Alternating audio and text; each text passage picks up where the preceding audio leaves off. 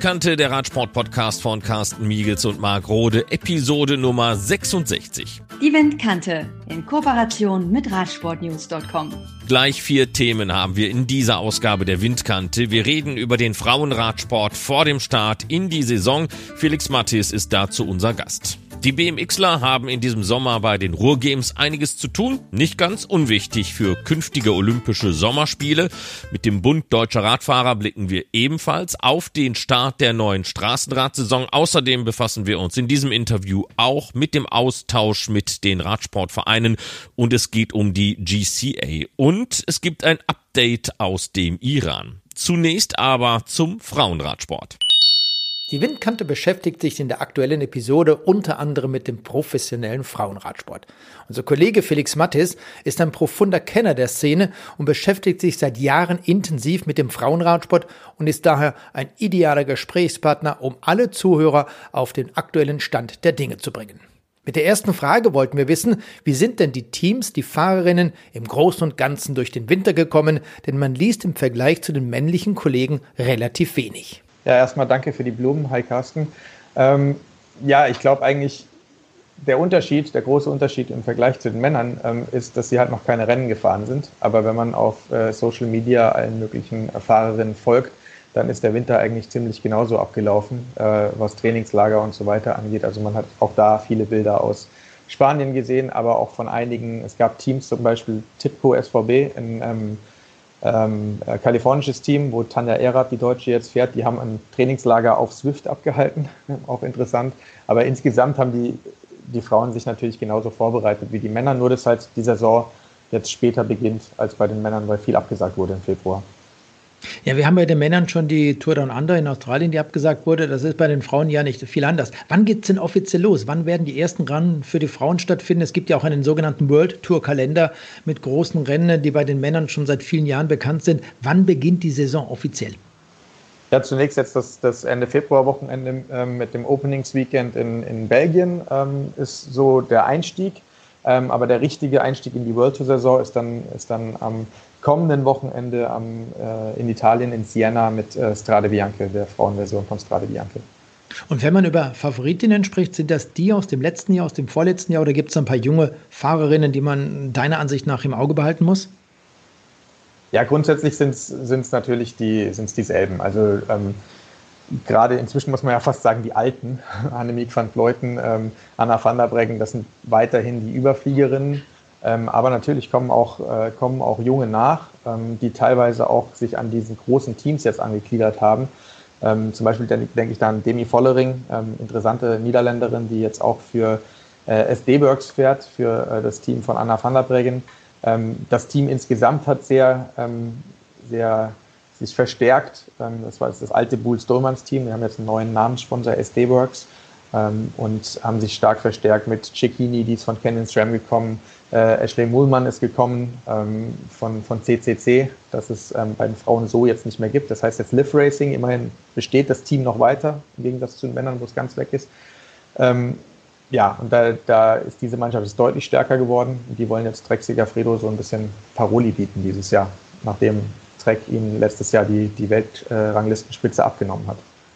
Du hast das Team Trek Segafredo zum Beispiel schon angesprochen. Es gab im letzten Jahr auch die spanische Mubistar-Mannschaft, zum ersten Mal mit einer Frauenmannschaft. Wie sieht es denn aus bei anderen Mannschaften? Ich denke sofort an Jumbo Visma. Die niederländische Mannschaft hat mit Primus Roglic, mit Toni Martin, dann natürlich auch Paul Martens und äh, wen haben wir noch? Äh, Christoph Pfingsten zum Beispiel.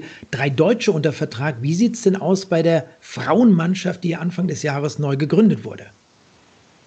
Ja, Jumbo Visma Frauenteam ähm, hat auch eine Deutsche an Bord, ist Romy Kasper, ähm, die auf jeden Fall für die, für die, gerade jetzt für die Frühjahrsklassiker ähm, interessant sein wird, weil das Team insgesamt in der Breite noch nicht so extrem stark ist. Und da wird sie unter Umständen tatsächlich eine tragende Rolle neben Marianne Voss jetzt spielen, dann im Frühjahr. Ähm, insgesamt muss man zu dem Jumbo Visma Team, das bei den Männern ja jetzt die, die Weltrangliste angeführt hat, glaube ich sogar ähm, Ende 2020. Bei den Frauen muss man sagen, das Team ist neu, und das Team gehört auch nicht zu den neuen ähm, äh, Women's World Tour Teams, weil es eben neu ist und laut UCI-Reglement nicht gleich in die erste Liga aufsteigen darf. Deswegen ist das noch ein sogenanntes Continental Team, ähm, allerdings durch Voss natürlich schon so prominent besetzt und auch mit dem großen Sponsor dahinter, ähm, dass da nächstes Jahr, also 2022, dann der, der Aufstieg in die, in die World Tour mit Sicherheit äh, gelingen, gelingen wird. Wie sieht es denn grundsätzlich aus, was jetzt die Fahrerinnen betrifft? Äh, lass uns vielleicht auch mal ja, über das deutsche Team sprechen. Ceratizid WNT mit äh, den Deutschen, äh, ja, Dirk Baldinger fällt mir gerade ein, der als sportlicher Leiter bei dieser Mannschaft unter Vertrag ist, der diese Mannschaft seit vielen Jahren leitet, mit Lisa Brennauer zum Beispiel. Wir haben dort Franziska Brause unter Vertrag. Wie sieht es denn bei diesen deutschen Mannschaften aus, vor allem auch bei den jungen Teilnehmerinnen wie Lea Lind-Teutenberg? Das sind ja Sportlerinnen, jetzt nicht zwingend natürlich Lisa Brennauer, Lea Lind-Teutenberg, von dem man sicherlich in den nächsten Jahren noch einiges hören kann. Ja, mit Sicherheit. Teutenberg, ich meine, allein der, der Familienname verpflichtet ja schon. Ähm, der birgt vor Qualität, meinst du? Ja, ne? so ein bisschen schon. Und ist auch im, im Frauenradsport ja äh, immer noch sehr, sehr präsent, äh, der, der Familienname. Ich meine, äh, Ina Joko Teutenberg als sportliche Leiterin bei Trek, ähm, Lars Teutenberg bei Canyon SRAM. Ähm, also ja, da, da, muss einfach was kommen, aber auch unabhängig vom Namen ist sie auf jeden Fall natürlich ein großes Talent. Ich weiß nicht, ob das jetzt dieses Jahr schon da zu einem, zu einem Durchbruch äh, dann, dann führen wird. Ich meine, sie ist immer noch 21. Wir haben grundsätzlich das Problem, in Anführungszeichen, bei den Frauen, dass es eben keine U23-Kategorie gibt in dem Sinne. Also es gibt einfach diese, diese Teams, die sich auf diesen Bereich spezialisieren und die Rennen, die für diese U23-Fahrer da sind bei den Männern, das gibt es bei den Frauen nicht. Das heißt, die müssen aus den Juniorinnen ja direkt bei den Frauen mitmischen. Und da ist natürlich, die ersten Jahre sind noch ein bisschen schwierig. Ähm, aber da wird mit Sicherheit einiges kommen. Trotzdem ist, glaube ich, bei, bei Ceratizid WNT ganz klar, dass ähm, ja, Lisa Brennauer, Kirsten Wald als, als äh, Sprinterin, das sind so die, die da auf jeden Fall erstmal äh, die Hauptlast tragen werden. Du hast gerade gesagt, dass Lea Lind-Teutenberg noch zu den ganz jungen Rennfahrerinnen gehört. Aber wenn ich Franziska Koch zum Beispiel nehme, damit machen wir einen Schritt rüber zum ehemaligen Sunweb-Team, das heißt zum aktuellen DSM-Team. Sie ist, glaube ich, 20 Jahre alt. Liane Lippert, ihre Teamkollegin aus Friedrichshafen, ist 23 Jahre alt. Was kann man von Ihnen erwarten? Vielleicht schon ein bisschen mehr. Also Liane Lippert auf jeden Fall ähm, deutlich mehr. Da, die ist auf jeden Fall schon in der Welt, äh, Weltspitze angekommen. Ist mein WM-Fünfte geworden. Ähm, ist auch die Hoffnung, glaube ich, aus deutscher Sicht äh, für Olympia, für Tokio. Ähm, da, das ist, denke ich, die Deutsche, die man gerade bei den schwereren, bei den profilierteren Rennen vorne erwarten sollte. Ähm, da kann man auf jeden Fall mehr erwarten. Und auch Franziska Koch ist, glaube ich, auf dem Sprung, gerade in schwereren Rennen, ähm, schon eine tragendere Rolle äh, zu spielen. Zumal dieses Team DSM, ähnlich wie bei den Männern eigentlich, sehr breit aufgestellt ist und sehr viele Karten immer spielen kann und das auch tut, das auch versucht zu tun. Abgesehen von den Rennen, die jetzt flach sind und für Sprints, da ist Lorena Wiebes die ganz klare Nummer eins. Felix, wenn wir so locker über diese ganzen Sponsoren sprechen, ob das jetzt DSM ist oder Jumbo Visma, auch Movistar, was alles dazugehört, gab es denn bei den Frauen im letzten Jahr Schwierigkeiten aufgrund der Corona-Pandemie, dass einige Sponsoren gesagt haben, wir müssen uns vom Frauenradsport wirklich verabschieden, wir haben nicht mehr die Möglichkeit, diese Mannschaften, die Frauen zu unterstützen? Ja, aber eigentlich eher auf, auf geringerem ähm, Level. Also bei den ganz großen Top-Teams ähm, gab es das eigentlich kaum. CCC, allerdings ist, äh, zieht sich das ja durch. Das ist bei den Männern ja auch äh, mhm. eben der Fall, dass die gegangen sind. Da ist zumindest das Team, wie gesagt, übrig geblieben. Da ist jetzt Liv Racing draus geworden. Liv ist ja der Frauenableger von Giant. Ähm, und äh, die haben jetzt ihr eigenes World, äh, Women's World Team. Ähm, und genauso ist es bei Mitchelton Scott, das jetzt zu Bike Exchange geworden ist, genauso wie bei den Männern. Ähm, aber ansonsten ein rein Frauenteam, das sich jetzt da, das da verloren gegangen wäre, da gibt es ähm, einzig eigentlich die Equipe Polka ähm, von Thomas Campana, ähm, die sich ja schon im, im Herbst zurückgezogen haben. Ähm, ansonsten ähm, ist da nicht so wahnsinnig viel verloren gegangen, außer halt eben kleinere Teams, was ja jedes Jahr der Fall ist, dass da einige gehen, einige einige kommen. Aber ähm, ansonsten ist das Thema jetzt nicht so gravierend eingeschlagen. Klar, es gab Kürzungen letztes Jahr, gerade zum Beispiel bei Mitchelton. Annemiek van Fleuten hat da recht offen drüber gesprochen, dass es ziemlich drastische Kürzungen gab. Die ist ja jetzt auch zu Movistar gegangen, wobei ich nicht glaube, dass das an dem Geldthema ähm, lag. Ähm, aber dass die Teams komplett eingebrochen oder weggebrochen sind, das hat sich Gott sei Dank ähm, erstmal nicht bewahrheitet. Es kommt jetzt darauf an, wie das dieses Jahr läuft, würde ich sagen. Du hast gerade über Kürzungen gesprochen. Da möchte ich gerade mal aufgreifen, wenn wir schon bei diesem Punkt sind. Wie sieht es denn aus mit dem Preisgeld, zum Beispiel auch mit dem Gehalt der Sportlerinnen, der Berufssportlerinnen? Da wurde in den letzten Jahren gerade im Rahmen der UCI auch immer wieder vieles hin und her diskutiert. Die Frauen sollten mehr Geld verdienen. Das Geld, das Gehalt, das Preisgeld sollte angeglichen werden an die Männer. Ist da wirklich in den letzten Monaten etwas passiert? Ja, also es gibt zumindest keine, kein Abweichen von den, ähm, von den vorgesehenen Regeln, die jetzt, äh, die jetzt eintreten sollten. Das heißt, ähm, die Minimalgehälter, die 2020 für die World Teams, muss man eigentlich sagen, das waren letztes Jahr acht, jetzt sind es neun, die neun äh, größten Teams der Welt, die müssen eben äh, Minimalgehälter jetzt zahlen. Ähm, das sind jetzt, glaube ich, 20.000 Euro für äh, angestellte ähm, Fahrerinnen ähm, in diesem Jahr. Das staffelt sich so ein bisschen, wird nächstes Jahr dann nochmal ein bisschen erhöht. 20.000 für Angestellte, ähm, 32.000 rund ähm, für ähm, freiberufliche äh, Fahrerinnen. Da gibt es ja auch, ist bei Männern ja auch ähnlich, gibt es ja auch äh, dieses Modell und auch dieses andere Modell, dass man entweder festangestellt ist oder eben Freiberufler ist und Rechnung schreibt, so ungefähr. Ähm, da gibt es dieses Mindestgehalt, das ist noch weit weg von dem der Männer grundsätzlich ähm, in den UCI-Regularien, aber es ist zumindest schon mal eins da und das ist ähm, ein großer Schritt gewesen letztes Jahr, der da gegangen wurde.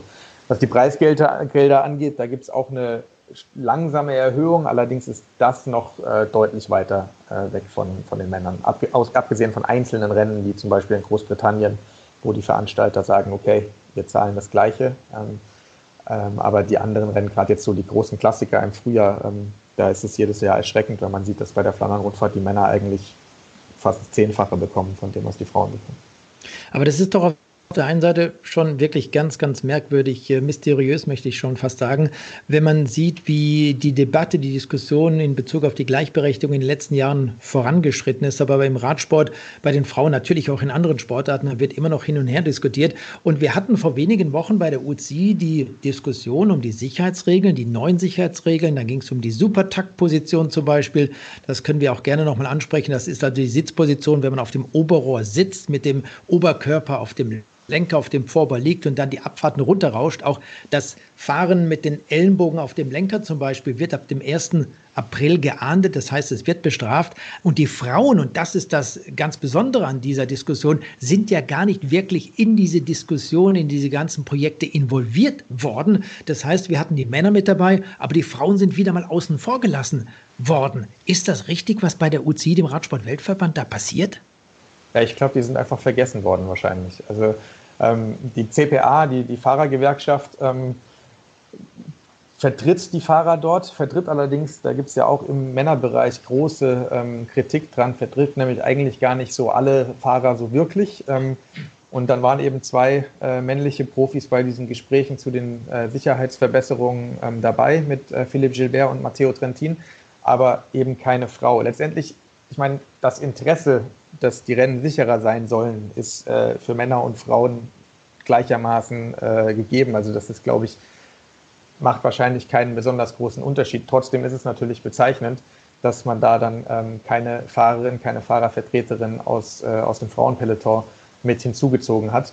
Ähm, jetzt wird im Nachhinein, nachdem diese Regeln stehen, hat jetzt die CPA Women, also die, der Frauenableger der, der CPA, der Fahr ähm, Fahrergewerkschaft, ähm, zu so einem informativen Zoom-Meeting äh, eingeladen, wo die Fahrerinnen dann äh, dran teilnehmen können, um da so ein bisschen informiert zu werden, was da Neues kommt. Ja, aber das ist halt leider äh, nachdem Entscheidungen gefällt wurden und das ist schon eigentlich peinlich, muss man eigentlich sagen, wie das da abläuft. Weiterhin, obwohl man immer so groß so tut, als ob man alles auf äh, gleichberechtigt und Gleichstellung machen mhm. will. Felix, ich möchte nochmal zurückkommen auf die Fahrerinnen. Wir haben gerade kurz über die deutschen Teilnehmerinnen gesprochen. Wir werden das Thema sicherlich, wenn die Saison, gerade auch die World Tour Rennen für die Fano angelaufen sind, nochmal intensivieren. Wie sieht es denn aus in Österreich? Wie sieht es aus in der Schweiz? Gibt es da auch so Top-Athletinnen, die auf World Tour Ebene auch bei anderen Rennen eine entscheidende Rolle spielen können? Ja, ich hoffe, ich vergesse jetzt keiner. Bei, bei den Österreicherinnen ähm, ist vor allem Sarah Reikes im, im äh, BNT-Team ähm, von, von Dirk Waldinger dabei, ähm, die weiterhin eine, eine, wichtige Helferrolle auf jeden Fall dort immer spielen wird. Ähm, und dann gibt es die Schweinberger Schwestern ähm, im kleineren Team, ich glaube Dalcini van Eyck äh, fahren sie in diesem Jahr, ähm, die äh, tatsächlich auch ein bisschen sprintstark sind. Ähm, allerdings kommt es da dann immer ein bisschen drauf an, wenn es jetzt um die große World Tour Konkurrenz geht, dann fehlt da noch ein bisschen was. Allerdings sind die auch noch jung mit 24 Jahren.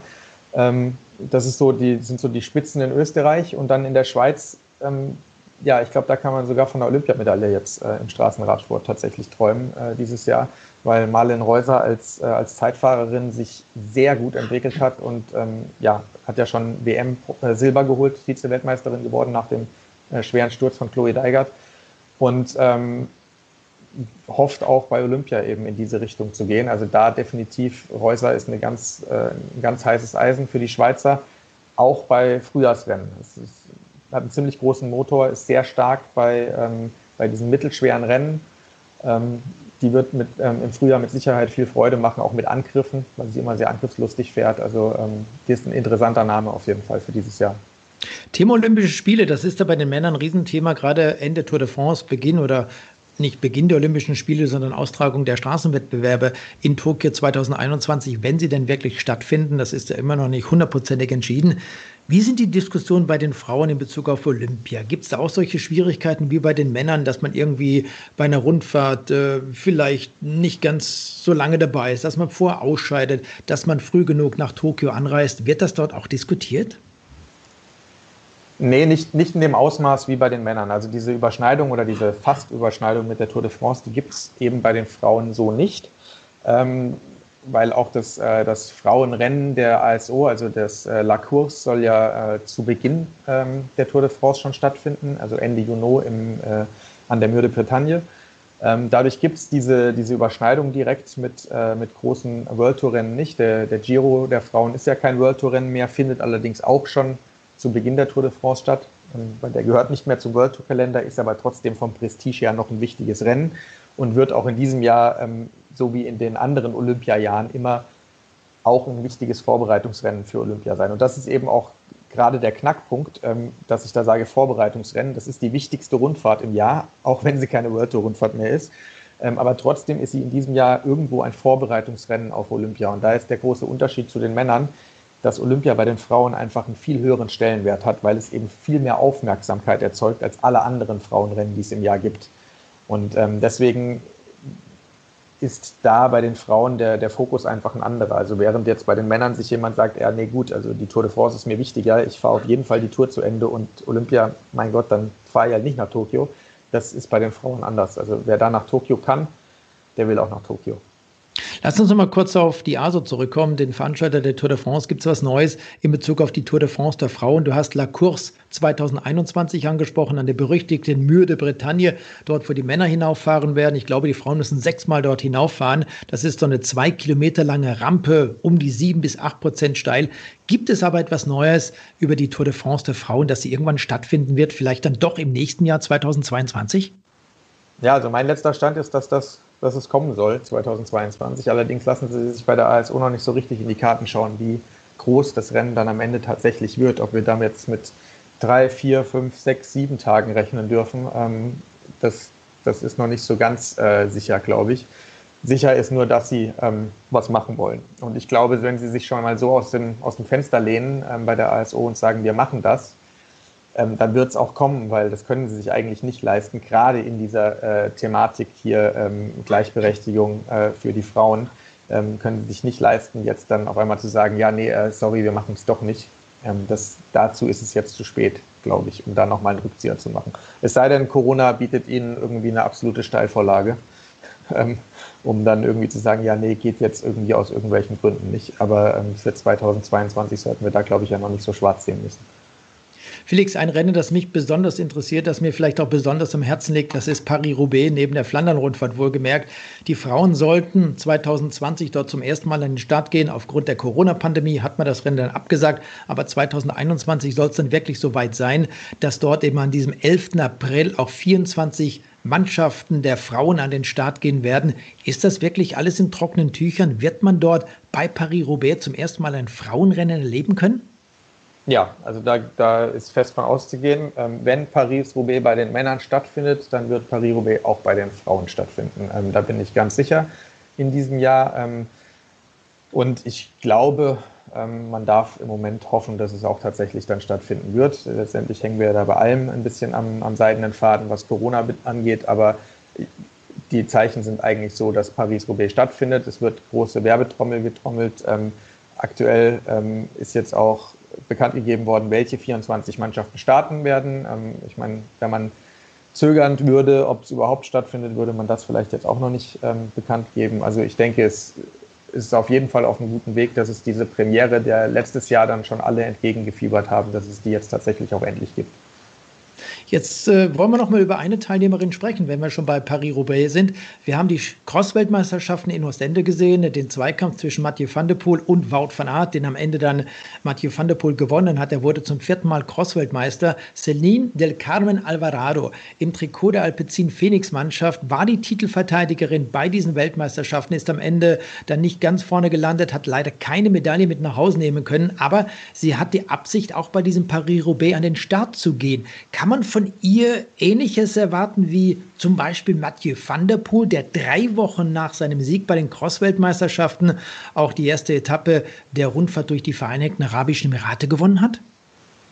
Ja, ich denke nicht, dass man, also von, von Van der Poel würde ich persönlich jetzt ausgehen ähm, oder erwarten, dass er bei Paris-Roubaix ähm, genauso wie Van Aert dann um den Sieg fährt.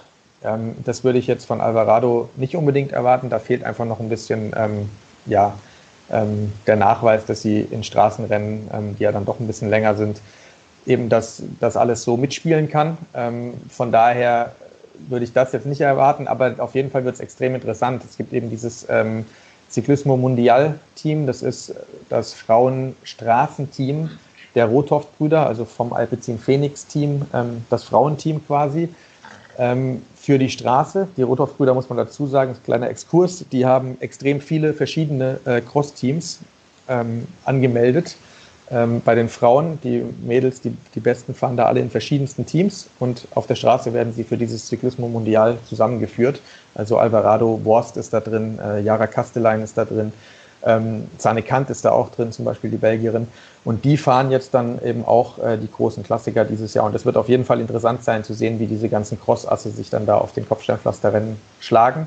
Zumal es auch besonders interessant sein wird bei Paris-Roubaix, ähm, wie sich die anderen Frauen ähm, vom Straßenpeloton da schlagen. Weil ein Kopfsteinpflaster wie das bei Paris-Roubaix, das fährt man sonst in anderen Rennen eben nicht. Das ist einfach viel, viel grober als alles, was man von der Flandern-Rundfahrt kennt und eigentlich auch alles, was ich zumindest, und ich war schon bei ein paar, bei ein paar Frauenrennen, was ich bei Frauenrennen bisher gesehen habe. Von daher wird das, ähm, wird das schon eine, eine, ganz neue Herausforderung und vielleicht sehen wir da auch Fahrerinnen vorne, die wir bisher noch überhaupt nicht vorne erwartet haben. Am 11. April ist es dann soweit. Es ist die 118. Ausgabe von Paris-Roubaix bei den Männern und bei den Frauen soll das Rennen also zum ersten Mal ausgetragen werden. Felix, zum Abschluss noch eine Frage an dich. Was erwartest du von der Radsportsaison der Frauen 2021, nachdem die Saison 2020 ja nahezu ja, in die Tonne zu kloppen war? Ja, in erster Linie erwarte ich mal, dass wir sie nicht so, äh, so sehr im Frühjahr in die Tonne kloppen müssen. Ich, ich freue mich sehr auf diese Frühjahrsrennen ähm, und ich erwarte sehr spannende Rennen. Ähm, dadurch, dass Annemiek van Fleuten zum Beispiel zu Movistar gewechselt ist, verschiebt sich da so ein bisschen das, das Machtgefüge sowieso. Ähm, insgesamt gibt es eben den angesprochenen Kampf zwischen SD Works und Trek Segafredo als beste Teams der Welt. Ähm, es gibt sehr viele ja, Playing Fields, also sehr viele Bereiche, wo, wo es spannend werden kann, ähm, wo Duelle entstehen können. Und das, das könnte diese Saison wirklich sehr spannend machen. Vor allem auch, weil sich dann alles so auf diesen Höhepunkt Olympia äh, zuspitzt, der ja scheinbar tatsächlich dann auch äh, stattfinden wird. Also ich, ich freue mich auf ein sehr spannendes Jahr, ähm, dass hoffentlich ähm, auch mehr Rennen auch so stattfinden werden, wie sie jetzt noch geplant sind. Und wie das Ganze abläuft, wer dann lesen möchte, wie du die Rennen gesehen hast, Felix, der kann es sicherlich auf der Internetseite von radsportnews.com nachlesen. Genau, da dann vielleicht im Tourmagazin äh, und mit Sicherheit auch auf eurosport.de ähm, und vor allem auf Eurosport und auf GCN schauen, glaube ich. Vielen Dank, Felix Mattis, Radsportexperte in Sachen Frauenradsport. Dir noch viel Spaß im Jahr 2021.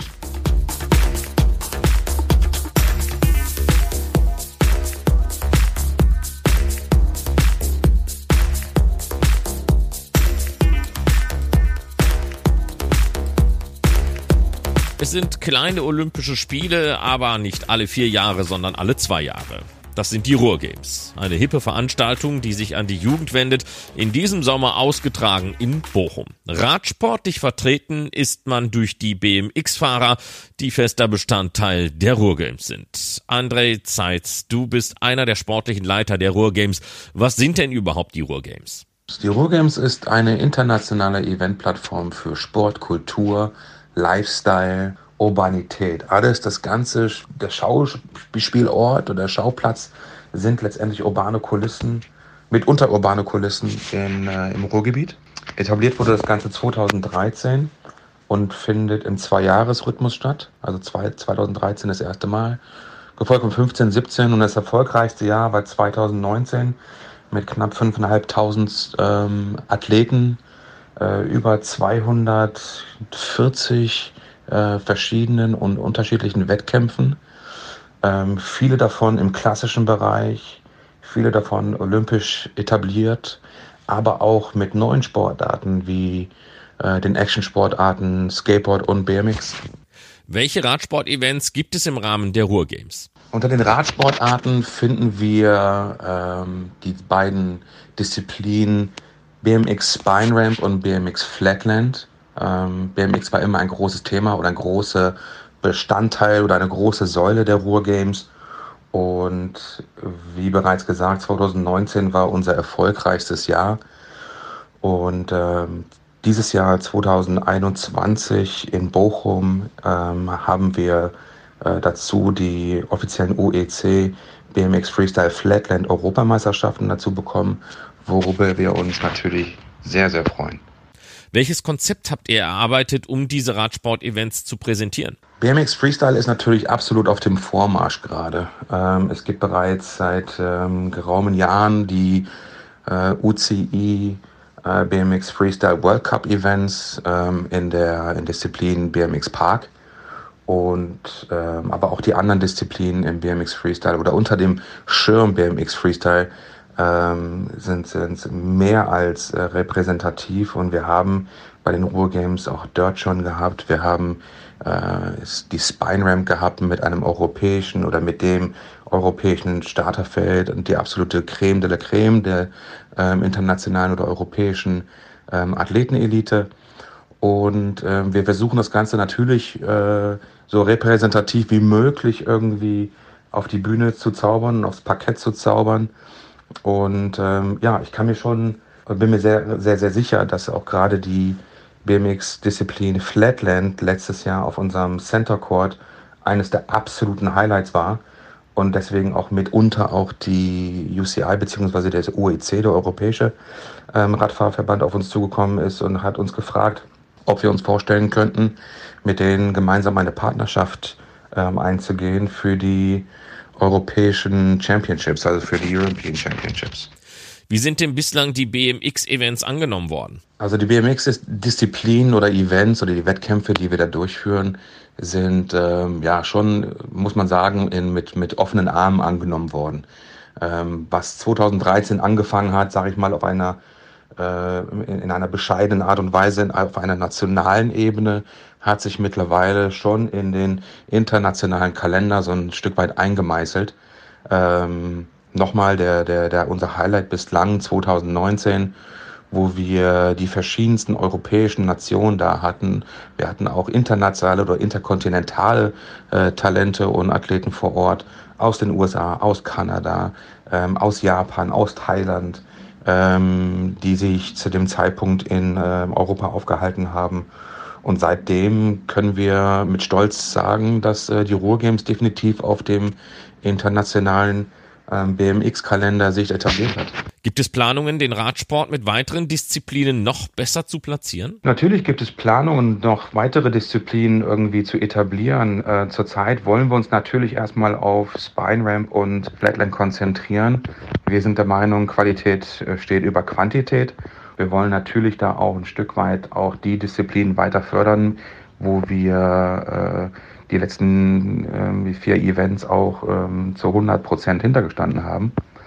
Gerade Flatland nochmal ähm, ist neben Park oder BMX Park die nächste Disziplin, die eine sehr, sehr große Chance hat, irgendwie eine olympische Disziplin zu werden.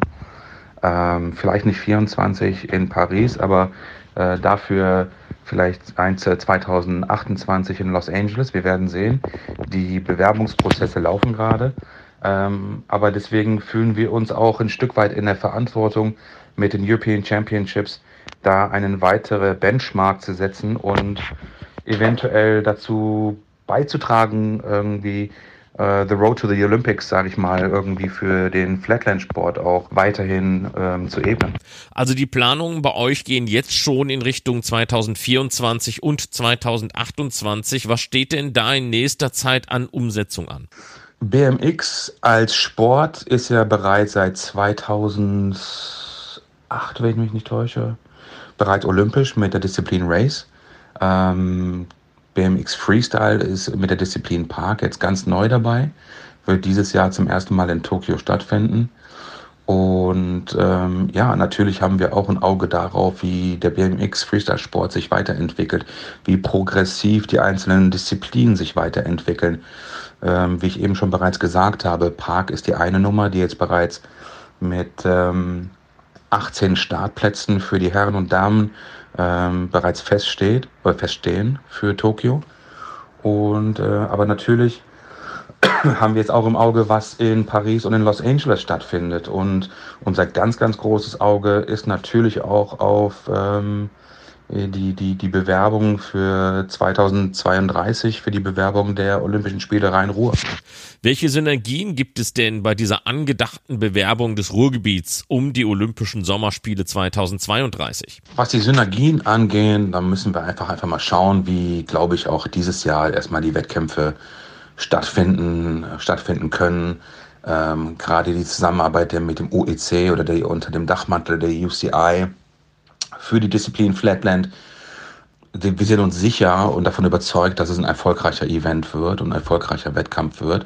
Äh, man darf nicht vergessen, das sind die allerersten BMX Freestyle Flatland European Championships. Das heißt, in Bochum dieses Jahr wird zum allerersten Mal äh, für die Herren und für die Damen ein Europameister oder die Europameisterin gekürt. Und wie bereits erwähnt, wir sind davon fest überzeugt, dass es ein weiterer Grundstein oder eine weitere Benchmark äh, für den Weg zu, zu den Olympischen Spielen sein wird. Die Zusammenarbeit mit dem äh, Verband, äh, auch natürlich auch auf deutscher Ebene mit dem Bund Deutschen Radfahrer, dem BDR, läuft hervorragend. wir kriegen alle den nötigen Support und ähm, ja, die Synergien würden sich, glaube ich, ab dieses Jahr noch weiterhin entwickeln. Aber wir sind da sehr, sehr, sehr positiv gestimmt und freuen uns auf weitere Jahre, ähm, entweder unter dem Mantel Ruhr Games oder ähm, weiterhin auch die, die andere BMX Freestyle-Disziplinen da in Zusammenarbeit mit den weiteren, mit den Verbänden ähm, abhalten zu können. Und äh, ja, wer weiß, Daumen drücken und äh, wenn alles gut geht, treffen wir uns alle in der Metropole Rhein-Ruhr ähm, 2032 bei den olympischen Disziplinen äh, BMX Freestyle hier in Deutschland wieder. Allerdings, und das müssen wir abschließend auch fairerweise eingestehen und noch anmerken, der australische Bundesstaat Queensland und seine Hauptstadt Brisbane sind der Favorit für die Sommerspiele 2032. Eine entsprechende Empfehlung hatte die IOC-Evaluierungskommission dem Exekutivkomitee um Dr. Thomas Bach gegeben. Von daher sieht es doch eher danach aus, dass das IOC auf Nummer sicher gehen und doch schnell für klare Verhältnisse für 2032 sorgen will. Zuletzt hatte man zumindest zumindest was die Winterspiele anbelangt, doch große Probleme, die Olympischen Spiele adäquat zu vergeben. Nun scheint es, als würde man schnell die Sommerspiele weggeben wollen, um keine Bewerbungsprobleme zu haben, falls dann doch mal einige Kandidaten abspringen. Schade mal wieder für eine deutsche Initiative, denn da sieht es jetzt gar nicht mehr gut aus. Das wird hier auch noch einmal Thema in der Windkante in einem Olympia Extra sein.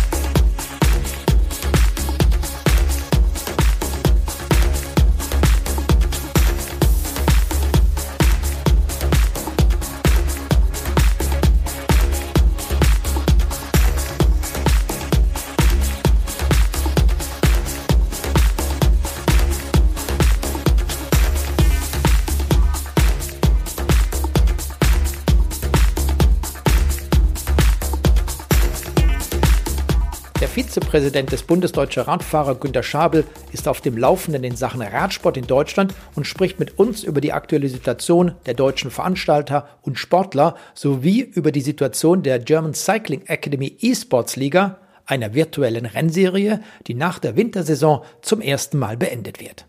Günter Schabel, wir wollen mal ganz kurz ein kleines Resümee ziehen. Wie sieht es denn aus in Sachen Radsport? Der Winter ist eigentlich jetzt vorbei, der März steht vor der Tür. Unter normalen Bedingungen würden jetzt im ersten Märzwochenende, auch die Tage später, die ersten Straßenrennen stattfinden. Gibt es da schon Planungen? Gibt es auch Absagen, was diese Rennen betrifft?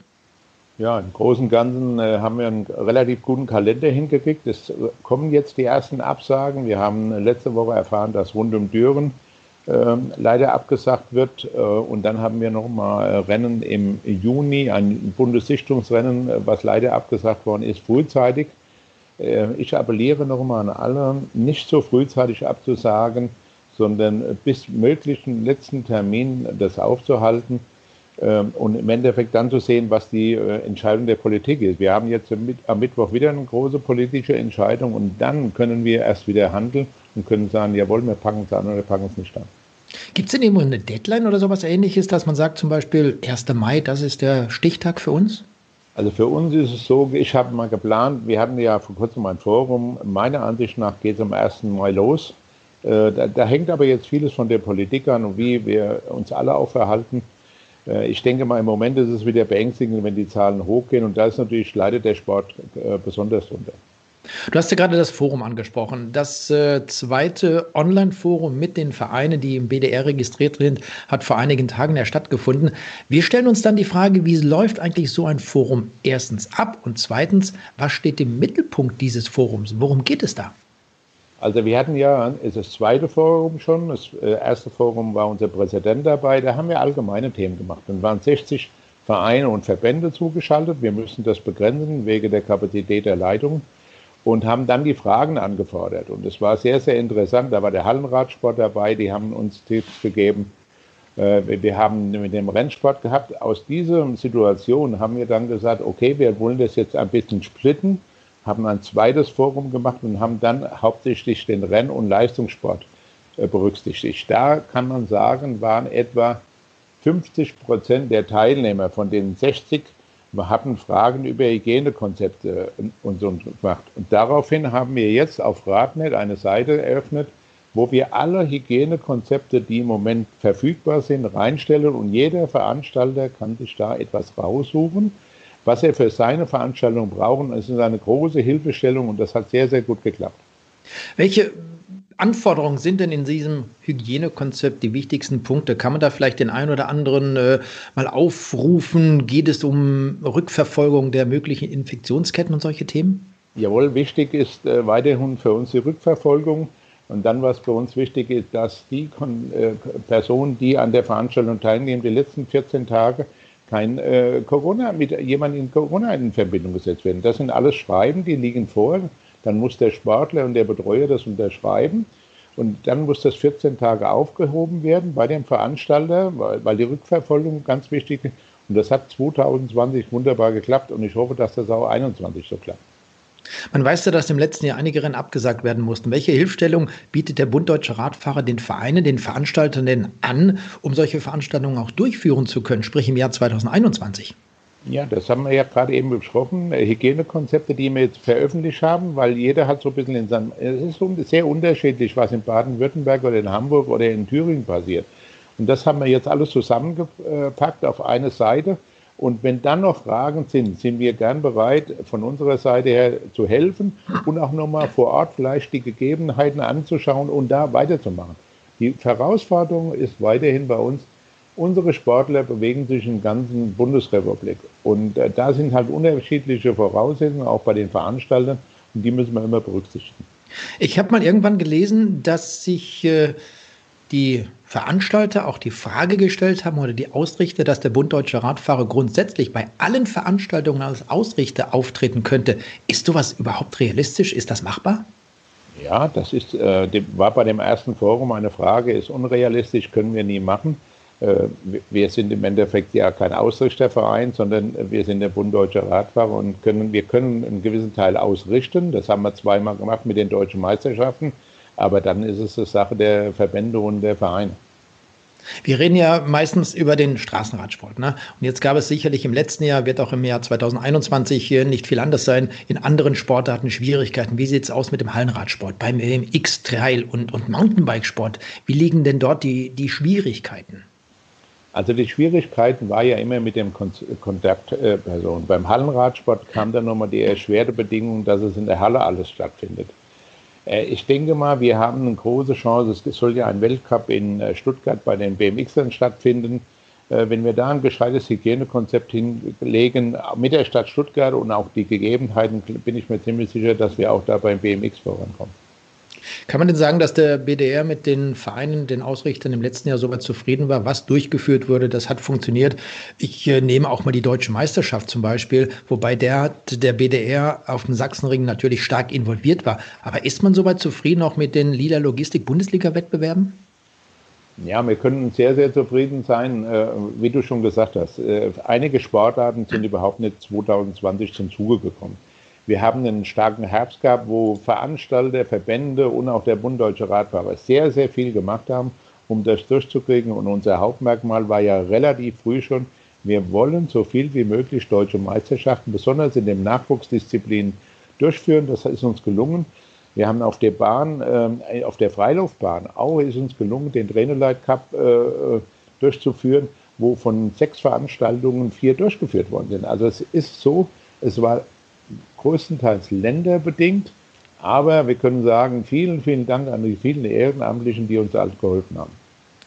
Wenn man jetzt hört, dass wahrscheinlich wieder einige Rennen abgesagt werden. Die ersten sind schon abgesagt worden. Da kommt vielleicht noch was hinterher. Wie sieht es denn grundsätzlich aus, wenn sich junge Sportler gerade im Nachwuchsbereich für die Nationalmannschaft qualifizieren möchten? Wie sieht es aus, wenn die Nationalfahrer sich qualifizieren möchten für internationale Meisterschaften?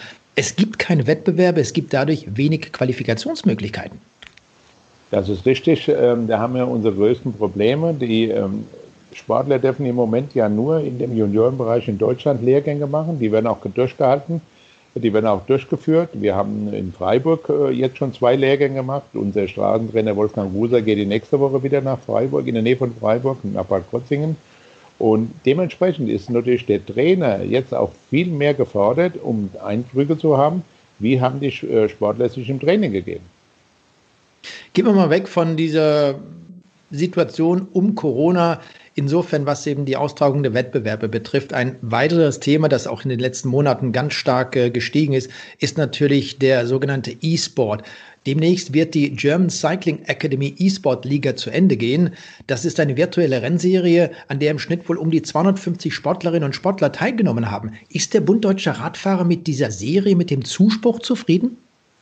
Also wir hatten ja im Sommer 2020 relativ schnell innerhalb von drei Wochen eine Bundesliga da entwickelt. Da waren wir mit der Entwicklung sehr, sehr zufrieden. Dann haben wir gesagt, wie können wir den Winter überbrücken? Haben eine Umfrage gemacht, wann können die Zeitfenster sein, wann könnte die Veranstaltung durchgeführt werden, sodass wir gekommen sind auf einem Sonntag, Samstagnachmittag um 18 äh, Uhr. Die Teilnehmerzahlen, es hat man gesagt, etwa 700 haben gemeldet, aber es war ein Durchschnitt kann man sagen, 250 bis 300 da, manchmal auch mehr. Wir haben nur mal einen Querschnitt gegeben. Da kann man sehr, sehr zufrieden sein. Aus dieser Sache haben wir auch einige Talente gesehen, konnten leider die 220 nicht beobachten, sonst hätten wir den vielleicht den einen oder anderen mal eingeladen auf so eine Kadermaßnahme. Mhm. Ist denn dieser, dieser E-Sport eine neue Sparte des Radsports denn viele, das hört man auch immer wieder, fürchten sogar als eine Konkurrenz um den klassischen Radsport, diese klassischen Radsportdisziplinen. Ich komme auf meine Spezialdisziplin zurück, auf äh, Querfeld ein, auf Cyclocross zu sprechen. Ist das wirklich eine Gefahr oder ist das was völlig Neues, etwas anderes? Also wir sehen das als völlig neue Sportart. Äh, wir wollen auch mit todsicher, dass es keine Konkurrenz gibt. Deshalb haben wir den Zeitpunkt auch jetzt ausgewählt, um die Serie durchzuführen. Es werden jetzt im Großen und Ganzen alle Crossrennen abgeschlossen werden nach der Weltmeisterschaften. Und so hätten jetzt die Straßenfahrer, die leider nicht in den Süden können, eine Möglichkeit, über E-Sport sich vorzubereiten. Und ich denke mal, das ist im Bund Deutscher Radfahrer sehr gut gelungen. Und der Nachwuchssportler, werden dadurch vielleicht auch junge Sportler generiert? Ist sowas vorstellbar über diesen E-Sport?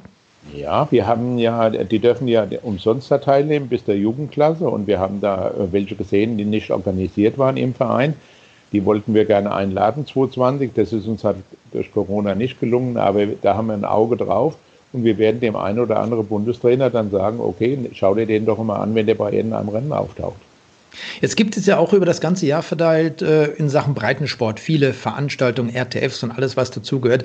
Inwiefern spielt denn in der sogenannten virtuellen Welt der Breitenradsport, der Breitensport eine Rolle? Ja, im Moment ist das noch nicht so viel. Äh, ich denke mal, wir haben im Moment so etwa 300 bis 400 Teilnehmer bei den Veranstaltungen. Aber man muss einfach sehen, das ist auch wetterbedingt. Also ich glaube, dass jetzt eine ganze Menge, wie der Schneefall, der starke war, dass sehr viele auf diese äh, Art Sport zurückgegriffen haben. Und das ist eine Entwicklungssache. Ich denke mal, das muss man ein, zwei Jahre beobachten. Und es wird auch immer die Formate, haben sich ja von letztem Jahr zu diesem Jahr schon komplett wieder geändert. Ich finde es wunderschöne Strecken, was man dann ausgesucht hat. Und unser Bundestrainer äh, Tim Böhme, der sich ja mit der Weltmeisterschaft auch beschäftigt hat, macht große, große Fortschritte in dieser Sportart. Also sind das äh, die ganzen schönen Wetterfahrer, die dabei sind?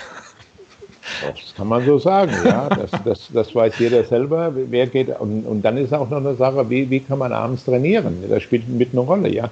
Also es gibt ja viele, die müssen bis 7 Uhr arbeiten oder sogar noch länger und dann können sie sich wenigstens da noch sportlich betätigen. Und in der heutigen Zeit, glaube ich, fährt um, 20, um 17, äh, 19 Uhr niemand mehr mit dem Straßenrad raus und trainiert im Dunkeln drei oder vier Stunden.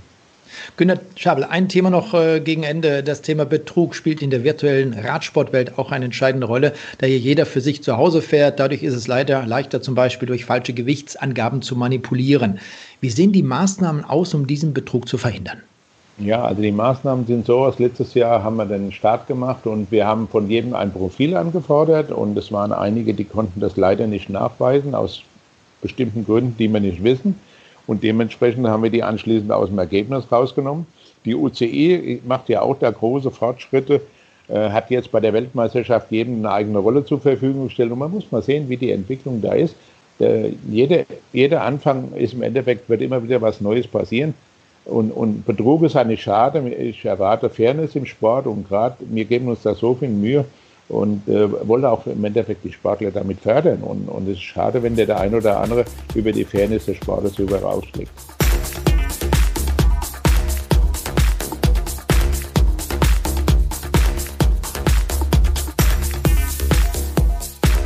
Und dann gibt es noch ein Update von unserem iranischen Freund Yasha Nemati. Mit ihm zusammen haben wir in Episode 18 der Windkante die Radsportszene seines Landes vorgestellt. Yasha war einst selbst KT-Fahrer und hat sich nun um den Posten des Verbandspräsidenten im Iran beworben. Was wären denn da jetzt die Ziele? I hope maybe this way for me and for Iranian cycling. I think maybe good opportunity. We will try for getting ich hoffe, dass das jetzt für den iranischen Radsport und mich eine gute Chance ist. Wir wollen gute Ergebnisse erreichen und uns in den Positionen verbessern. Vielleicht gelingt es mir, einen neuen Weg einzuschlagen. Es muss einiges verändert werden beim Coaching und bei der Organisation und dem Level der Fahrerqualitäten. Und ich hoffe, dass ich das eigene System verändern kann. Im Moment versuche ich uns mehr in die sozialen Medien zu bekommen, bei Facebook und bei Instagram. Das langfristige Ziel für Fahrer ist es, bei Olympia in Paris 2024 dabei zu sein. Und diesen Weg möchte ich gerne einschlagen. Uh, target for everything, you know. Please uh, help to me for this way.